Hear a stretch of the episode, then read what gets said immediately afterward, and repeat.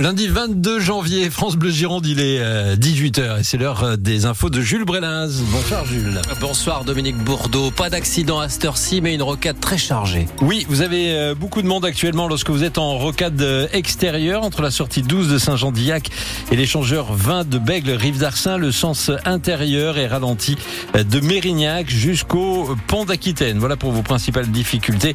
05 56 19 10 10. Il y avait d'autres soucis à signaler en ce qui concerne la météo, Jules Eh bien, lundi, c'est tout gris, 7 à 10 degrés pour les minimales cette nuit. Et demain, on prend les mêmes. Et ça recommence, temps gris et humide toute la journée avec jusqu'à 15 degrés pour la maximale.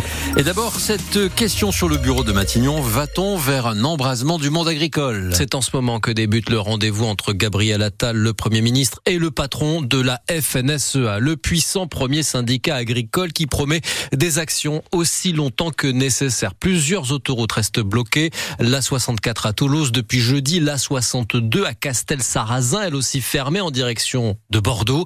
Trop de charges, trop de normes, résume Pierrick Aurel, secrétaire général adjoint des jeunes agriculteurs. Pour tout vous dire, euh, l'annonce de Monsieur le Maire hier soir avec l'augmentation de l'énergie mm. euh, vient remettre de l'huile sur le feu, malheureusement, euh, sur ce point de vue du côté énergétique. C'est pour certains agriculteurs 200, 300 euros, et puis pour d'autres qui ont des, stockages, des frigos mm. qui, qui, risquent d'être beaucoup plus élevés. Aujourd'hui, ce qui était entendable il y a encore six mois, aujourd'hui ne l'est plus sur le terrain parce que une accumulation et une vraie défiance. Et au-delà des annonces, il nous faut des euros tout de suite dans les cours de ferme pour pouvoir faire baisser la pression. Le numéro 2 du syndicat des jeunes agriculteurs dans Ma France. Selon les informations de France Bleu, une action est prévue en Gironde en milieu de semaine, mercredi ou jeudi, avec sans doute là une opération escargot de tracteurs aux abords de l'agglomération bordelaise. Lundi noir également pour les pêcheurs français. 500 bateaux, dont 15 chalutiers du port d'Arcachon à partir d'aujourd'hui et pour un mois. Ils doivent tous rester à quai. Interdiction de jeter euh, leur filet dans le golfe de Gascogne. Une mesure prise par le Conseil d'État afin d'éviter les captures accidentelles de de Dauphin.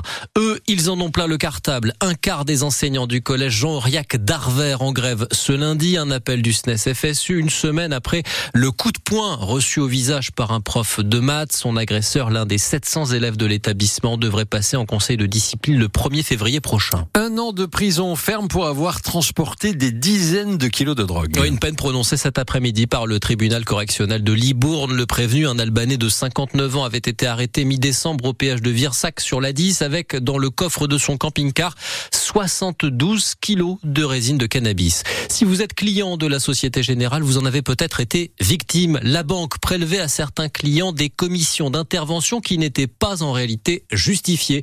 Information ce lundi de la Direction Générale de la Concurrence, de la Consommation et de la Répression des Fraudes, la DGCCRF qui inflige une amende de 4 millions et demi d'euros à la Société Générale. La ministre de l'Éducation nationale et des Sports est donc euh, Jules au cœur d'une nouvelle polémique. Amélie Oudéa Castera, épinglée pour son salaire de 500 000 euros annuels en 2021 lorsqu'elle était la patronne du tennis français. Rémunération très élevée, voire anormale, selon un rapport à paraître demain de la commission d'enquête parlementaire sur les fédérations sportives françaises. Ces conclusions fustigent des défaillances systémiques en matière d'éthique, mais aussi de lutte contre les violences sexuelles. Le tennis sur les cours cette fois-ci avec la mauvaise fortune tricolore. Il n'y a plus de Français à l'Open d'Australie. Fin de l'aventure pour Océane Dodin qui disputait son premier huitième de huitième de finale pardon en Grand Chelem. La Lilloise éliminée ce lundi par la chinoise Quinnen Zheng 6-0 6-3.